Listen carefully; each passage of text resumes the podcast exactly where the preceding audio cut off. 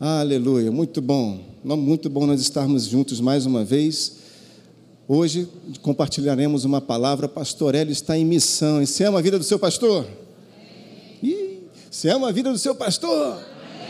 Graças a Deus. Eu me lembro uma vez que eu estava pastoreando a igreja lá de Niterói e, e era o primeiro domingo do ano, dia 2, primeiro domingo do ano, nunca esqueci disso.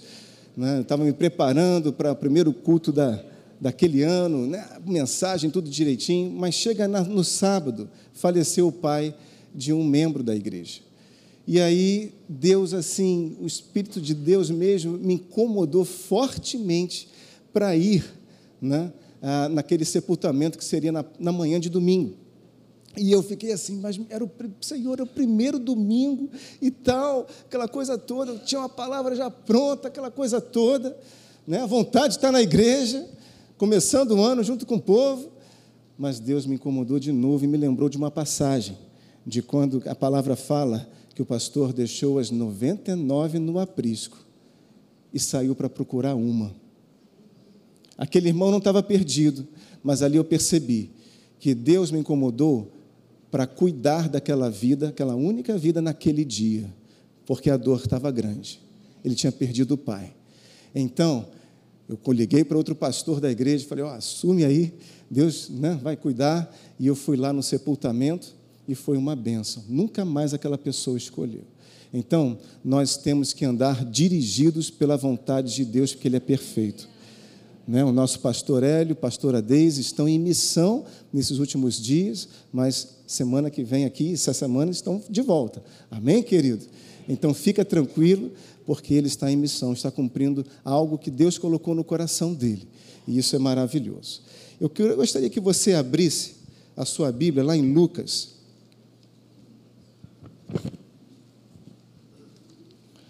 Lucas, no capítulo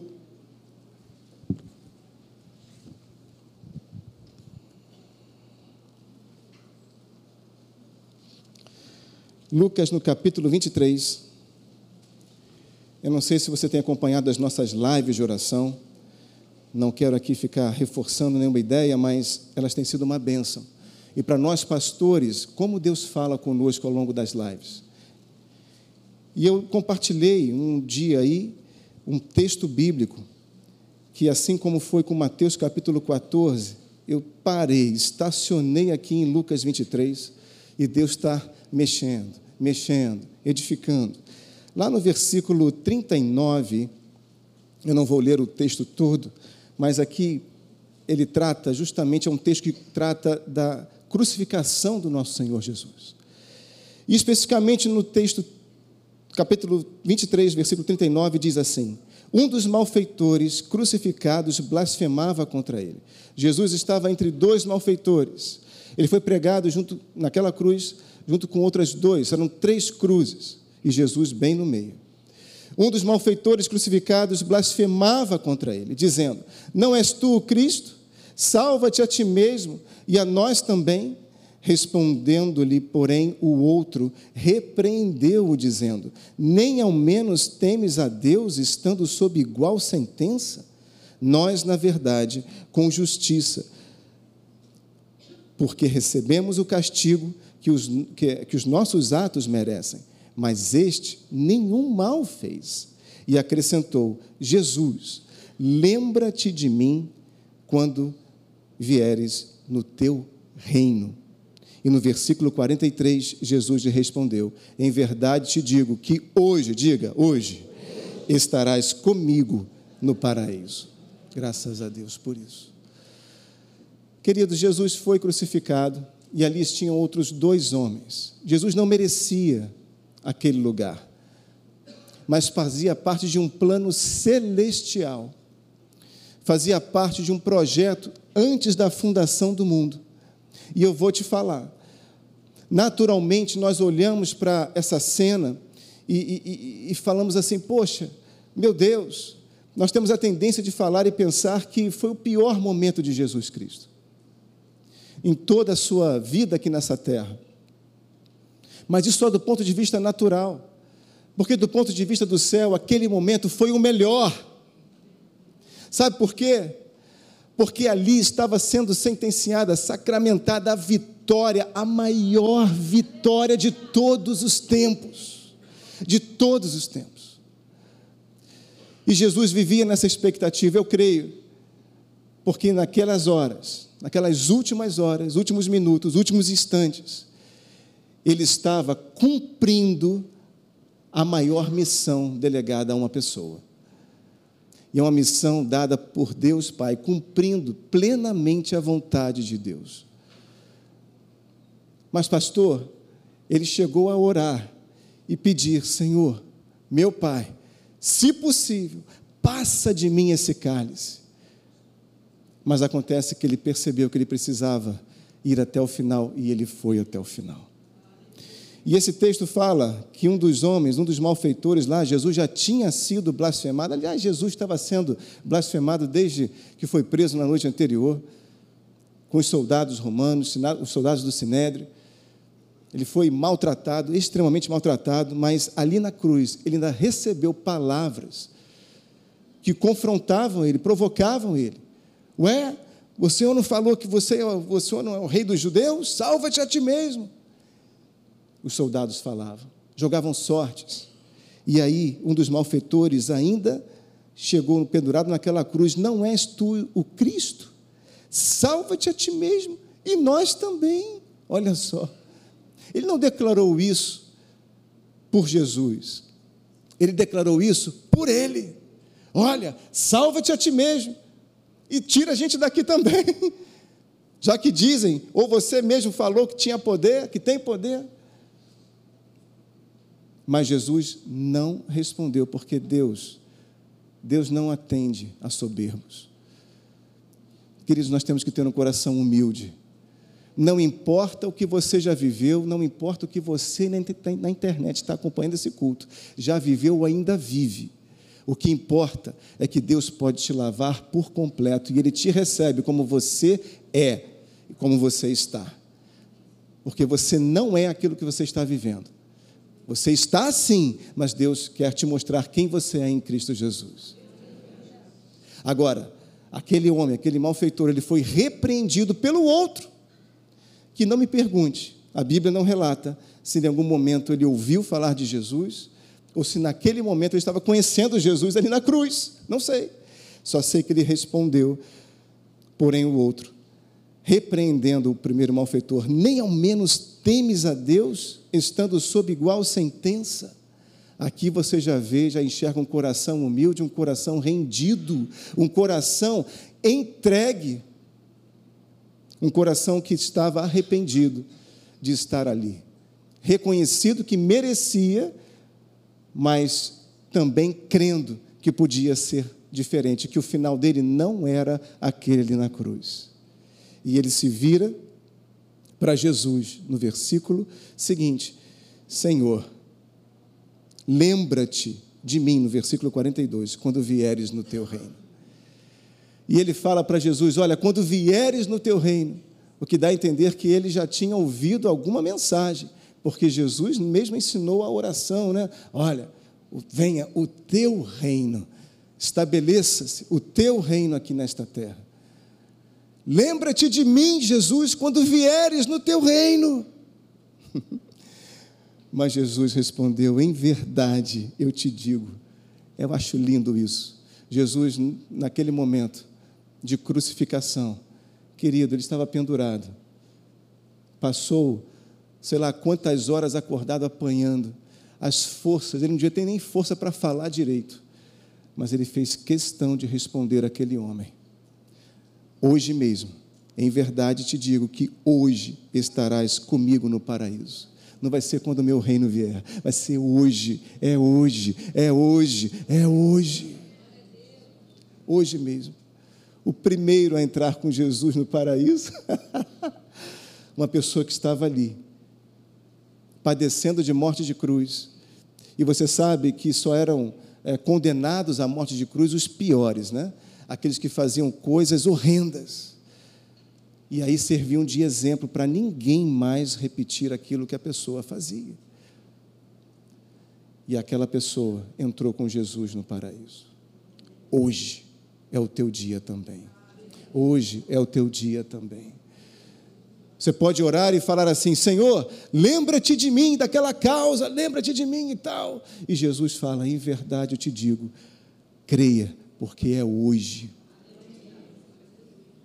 Não pode o teu telefone tocar, como eu também falei numa live.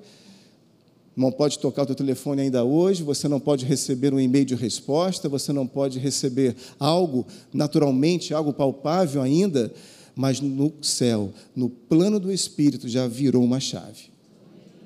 Sabe quando você vira uma chave, abre uma porta, abre a porta da tua casa, uma chave está sendo virada hoje. No plano do Espírito, em que a vontade de Deus está não somente sendo liberada, mas pela fé já está sendo estabelecida na tua vida. Mas não por Deus em si somente, porque por Ele já está pronto mas por você que está agindo em fé e como aquele homem, naquela situação, ele não olhou mais para o que ele tinha feito no passado e o fez merecedor da cruz, da morte de cruz, mas ele orou, ele olhou ali para Jesus e vou te falar. A Bíblia fala em Isaías que Jesus estava desfigurado. Ele apanhou tanto que o seu rosto estava praticamente irreconhecível irreconhecível. Uma imagem assim que as pessoas, alguns eu acredito que nem conseguiam olhar para ele, principalmente aqueles que o conheciam. Não acreditando o que, que fizeram com ele. Olha só, cadê aquele sorriso terno? Estava ali, coberto de sangue, mas aquele homem, ele mesmo assim fez assim, ó, olhou, conseguiu olhar para Jesus e reconheceu nele um senhorio, reconheceu ele como filho de Deus. Não há impossíveis. Mesmo no momento de crucificação, salvação foi gerada. Ele veio para salvar, para novamente trazer os perdidos para próximo do Pai e gerar salvação, querido, em todos os níveis, em todos os sentidos salvação. Se você está aqui, é porque um dia você percebeu essa salvação no teu coração. Você se entregou para Ele, porque você entendeu que Ele se entregou por você primeiro. E aí eu te pergunto, por que, que Ele não pode gerar salvação hoje em algo, alguma circunstância? Por que, que Ele não pode gerar salvação ainda na sua casa? Querido, quanto mais difícil estiver uma pessoa, Jesus mais gosta. Você consegue imaginar isso no momento de cruz? É, naturalmente era quase impossível uma pessoa ali se converter, não é verdade? Mas se converteu. Foi no último instante. Eu vou falar de novo: último instante. Aquele malfeitor, talvez, aquela, aquele homem, foi levado para a criminalidade, sei lá, fez coisas, não, a Bíblia não relata, mas ele fez e não se arrependeu antes, mas no último instante, ele estava próximo da sua morte, ele se arrependeu. E ele entrou no lugar mais precioso que nós imaginamos e que Deus tem reservado para a nossa vida. Nem que seja o último instante da vida de um parente seu, nem que seja o último instante de uma pessoa que você tem orado, não desista. Não desista. Não desista. A pressão de fora, né? a incredulidade vai tentar crescer e falar para você: olha, não vale, já era, esse aí não tem jeito. Teve jeito na cruz, por que, que não vai ter jeito hoje? Não desista. Até o último instante, a obra da cruz pode ser realizada na vida de uma pessoa e gerar salvação na vida dela. A ciência fala, né? Eu não gosto muito de falar de ciência porque a Bíblia não precisa da ciência para se comprovar a Bíblia. A Bíblia mesmo ela é autossuficiente. A Bíblia ela é poder, ela é palavra, ela é Deus. A Bíblia ela mesmo se autoafirma, se autoconfirma. Amém? Mas a ciência diz o seguinte, que já foram feitas várias pesquisas, uma vez eu li isso numa, numa, numa revista meio científica, isso tem muitos anos atrás, muitos mesmo, em que mesmo que uma pessoa leve um tiro na cabeça, e ela caia, né? O cérebro leve ali uma, uma balinha, ela ainda tem cinco segundos. Ela ainda tem cinco segundos. Conta comigo. Um, dois, três, quatro, cinco segundos. Até os seus órgãos, os seus circos desligar. O seu corpo todo desligar. Cinco segundos. É o suficiente para falar: Jesus, me salva. É o suficiente para dizer: Senhor, eu me arrependo. É o suficiente para falar: Jesus. Ele puxa. Jesus estava naquela cruz, querido, determinando a vontade do céu sobre a terra. Ele estava na maior vitória de todos os tempos. Naturalmente, parecia que estava tudo perdido, mas no, na vontade de Deus, no plano do céu, estava tudo sendo conquistado. O inferno em festa, mas Jesus sabia o que, estava acontecendo ali. Porque ele disse em Isaías: Olha, o profeta falando desse momento, ele falou: Olha, ele levou sobre si toda a dor, toda a enfermidade, todo o pecado. Então Jesus estava ali pregado e ele sabia que ele estava olhando para toda uma humanidade, presente e futura, muitos que se chegariam a Deus. Ele estava ali e falando assim: Olha, a sua dor que está aí, vem cá, é minha. Pum, pregou na cruz. Os soldados romanos do Sinédrio pregaram Jesus na cruz, mas Jesus estava pregando o inferno na cruz. Você está entendendo isso? Olha a perspectiva como é diferente. Ele estava ali naturalmente pregado na cruz, mas espiritualmente ele estava pregando cada dor, cada enfermidade, cada pecado naquela cruz. Não era ele que estava preso, pelo contrário, ele estava aprendendo as obras de Satanás naquela cruz. Qual é o teu pecado? Ele puxava, é meu, esse jugo é meu, agora me pertence. Eu estou levando sobre mim todo o teu pecado, todo o teu erro. Eu estou levando sobre mim toda a sua falha, tudo aquilo que não te pertence mais. Toda dor é minha. Qual é a dor do teu coração? É dor do coração? Me dá. Pum! Dores profundas de decepção pessoas que foram rejeitadas desde o ventre, cada um tem uma história, querido, mas Jesus ele pode mudar toda e completamente toda a história. Ele pode. Eu já conversei com pessoas que foram rejeitadas desde o ventre e chegaram para mim e falaram: "Pastor, eu sei. O meu pai não me desejava, o meu pai não me queria, a minha mãe também não. Eu fui assim uma gravidez indesejada. Imagina isso. Isso tem um impacto muito grande, sabe, na personalidade, na, na formação de uma pessoa. Mas eis que Deus hoje te diz que você foi desejado por Deus sempre, sempre. Desde a fundação do mundo, como ele falou para Jó, Deus tinha um plano muito bem definido e Ele te amou primeiro, antes de formar todas as coisas. Ele já tinha você no coração dele. Raiz de rejeição é minha. Pá, cravou na cruz. E a vitória estava sendo consumada. E a vitória estava sendo consumada para a eternidade. Aleluia. Deus se entregou por nós para uma obra eterna, querido. Naquela cruz era o inferno que estava sendo envergonhado. Estava lá escrito: o rei dos judeus. mas o inferno não imaginava que ele estava derrotando, colocando lá na lona Satanás. Olha, Satanás, que Deus amou. Satanás era um anjo próximo de Deus. Você sabia disso? Ele era próximo. Você sabe que o céu tem hierarquia, né? E Deus respeita muito a hierarquia. E ele, Satanás, serafim um anjo próximo de Deus. Assim como numa, numa empresa, eu vou tentar trazer isso para a tua realidade, talvez, numa empresa ou em qualquer outro lugar que haja uma hierarquia qualquer. as pessoas mais próximas de um posto de chefia, de um presidente, de um diretor, de um chefe tal, as pessoas que trabalham mais próximas dessa pessoa, elas veem coisas, ouvem coisas, participam de conversas que os demais não participam. Já parou para pensar nisso?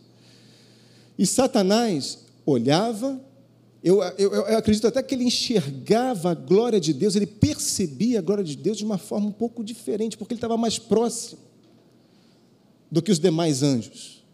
Mas ele foi contaminado pelo orgulho, pela soberba, pela independência. Não foi Deus que o rejeitou, ele se fez rejeitado. Ele se fez rejeitado. Ele se fez desmerecido de toda a glória e presença do Santo. E Jesus agora estava restaurando uma obra que ele tentou sujar na vida de toda a humanidade. Querido, ainda há uma chance. Nem que seja a última chance. Quando você for no hospital orar para uma pessoa que está em estado terminal, você tem que chegar lá com o coração cheio de fé. Cheio de fé. Com o coração cheio de fé. Algumas vezes eu já estive nessa, nessa, nessa posição. Inclusive, é, visitando pessoas que eu nunca vi, nunca conheci. Eu fazia um trabalho em hospitais, com, né, participava lá de um grupo, a gente entrava e conseguíamos, naquela época, entrar em áreas até de, de pacientes terminais mesmo câncer, AIDS, etc. E aí, é, aquela pessoa, alguns chegavam e falavam assim: Olha, ninguém me visita, meus parentes não, não ligam mais para mim e tal. E os médicos, o que iam dizer? Chegavam e falavam: essa pessoa aí tá, já está no lucro. A gente não sabe quando ela vai. Ali era o momento de você ser o anjo de Deus naquela situação e orar por aquela pessoa, e uma palavra basta para tudo começar a mudar na vida da pessoa. Não necessariamente ela vai levantar da cama, sair do hospital, né, é, saudável, restaurada corporalmente, né, curada fisicamente, mas o principal, a obra maior, a principal vai ser feita, que é no coração dela. Então, chega lá com o coração cheio de fé, para impor as mãos e crer que a tua oração ela vai gerar mudança. A tua oração vai porque você está enviado. Você não foi lá apenas fazer uma visita, você foi lá enviado para um propósito. Senhor, lembra-te de mim. E Jesus disse: Hoje mesmo, hoje mesmo, eu estou fazendo uma aliança, um acordo contigo, hoje mesmo. Jesus já percebeu, pela. Já, Jesus estava percebendo tudo ali. Ele percebeu o coração, ele percebeu aquele homem e falou: Hoje mesmo você estará comigo no paraíso. Hoje mesmo situações serão mudadas na tua vida. Hoje mesmo, situações na tua casa aí, onde você está na internet, começarão a se ajustar novamente. Uma casa que está em desordem, uma casa que está em confusão, uma casa que ninguém se entende, a partir de hoje vão começar a se entender pessoas da mesma família vão começar a falar a mesma língua, porque o Espírito Santo está aí, intermediando essa comunhão, essa conversa. Escuta uma coisa: quem é o cabeça da igreja? É Jesus, não é verdade? Nós somos o seu corpo. O inferno não pode matar a igreja. Não pode. Porque nós temos um cabeça. E ele não pode Todo inferno que chega e olha para o cabeça sai correndo, não tem como. Porque ele é luz, ele é verdade, ele é vida. Satanás é morte, é destruição, ele é vida. A morte não pode contra a vida. Então, o inferno não pode matar a igreja, mas ela pode, ele pode fazer e faz sutilmente com que a igreja não seja igreja que a igreja não viva como igreja, não seja a igreja que Jesus imaginou e se sacrificou por ela, que ele gerou através do seu sacrifício. E aí ele começa sutilmente a semear o que? Joio. Joio da separação, da discórdia, da falta de comunicação, o joio que procura crescer junto com o trigo. E você sabe que o joio e o trigo, Jesus até fala numa parábola, né? Vão crescendo juntos, vão crescendo juntos e chegam os ceifeiros. E aí, Senhor, posso? Não, não tira, não. Deixa crescer até o final. Olha que interessante.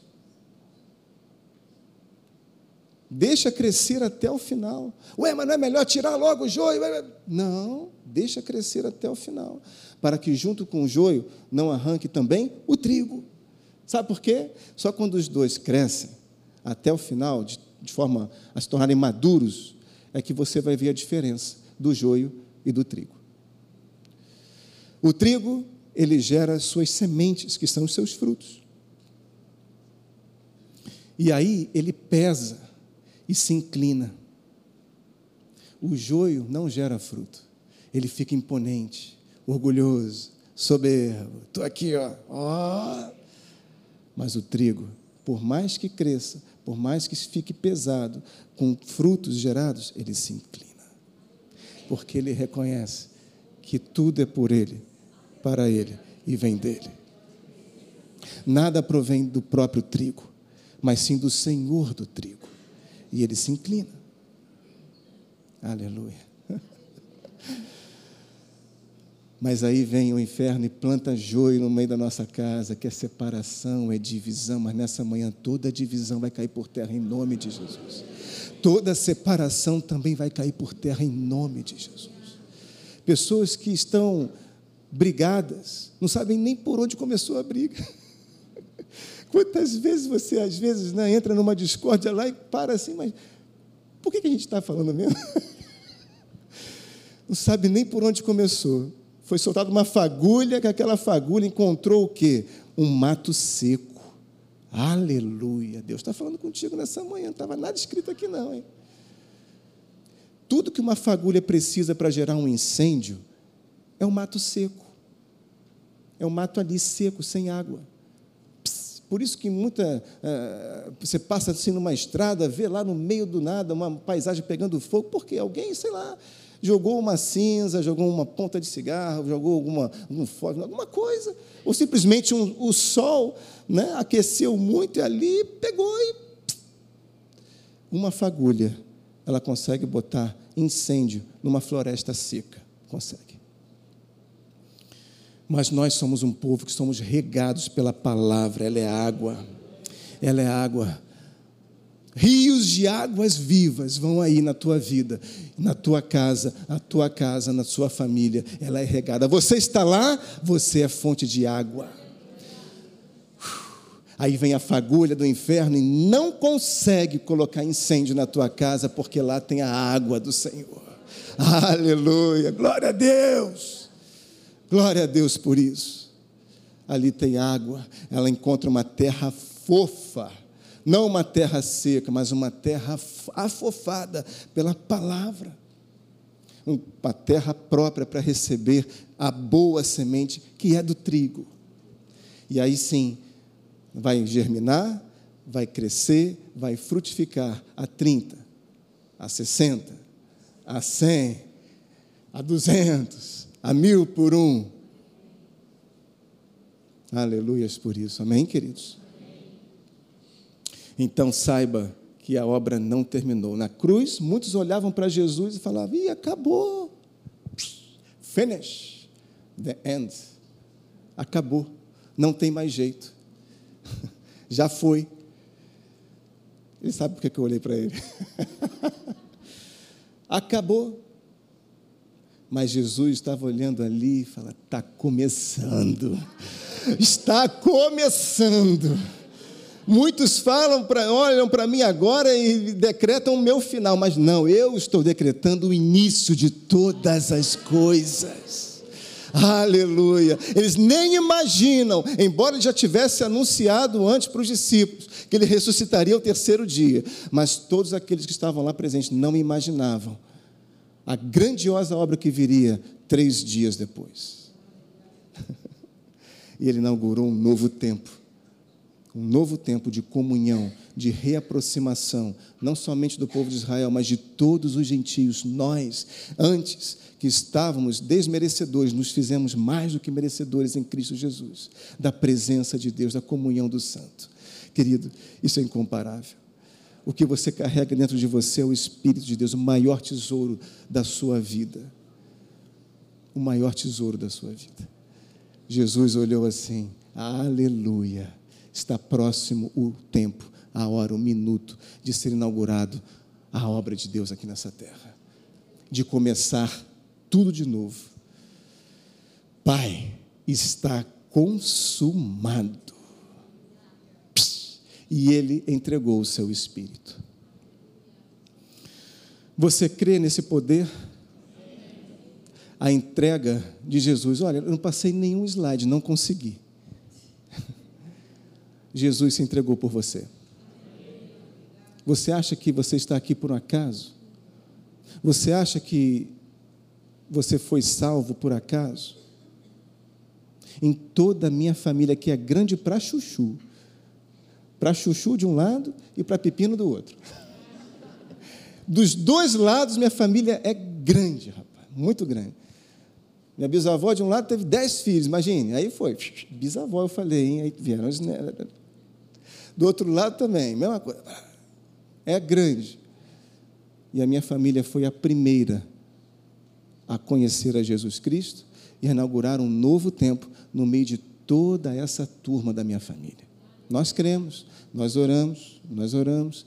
Tem gente que não quer nem saber, mas nós oramos, nós oramos, nós consagramos, nós entregamos cada um deles para a presença de Deus. E nós cremos que, nem que seja no último instante, corações se converterão e reconhecerão que Jesus Cristo é o Senhor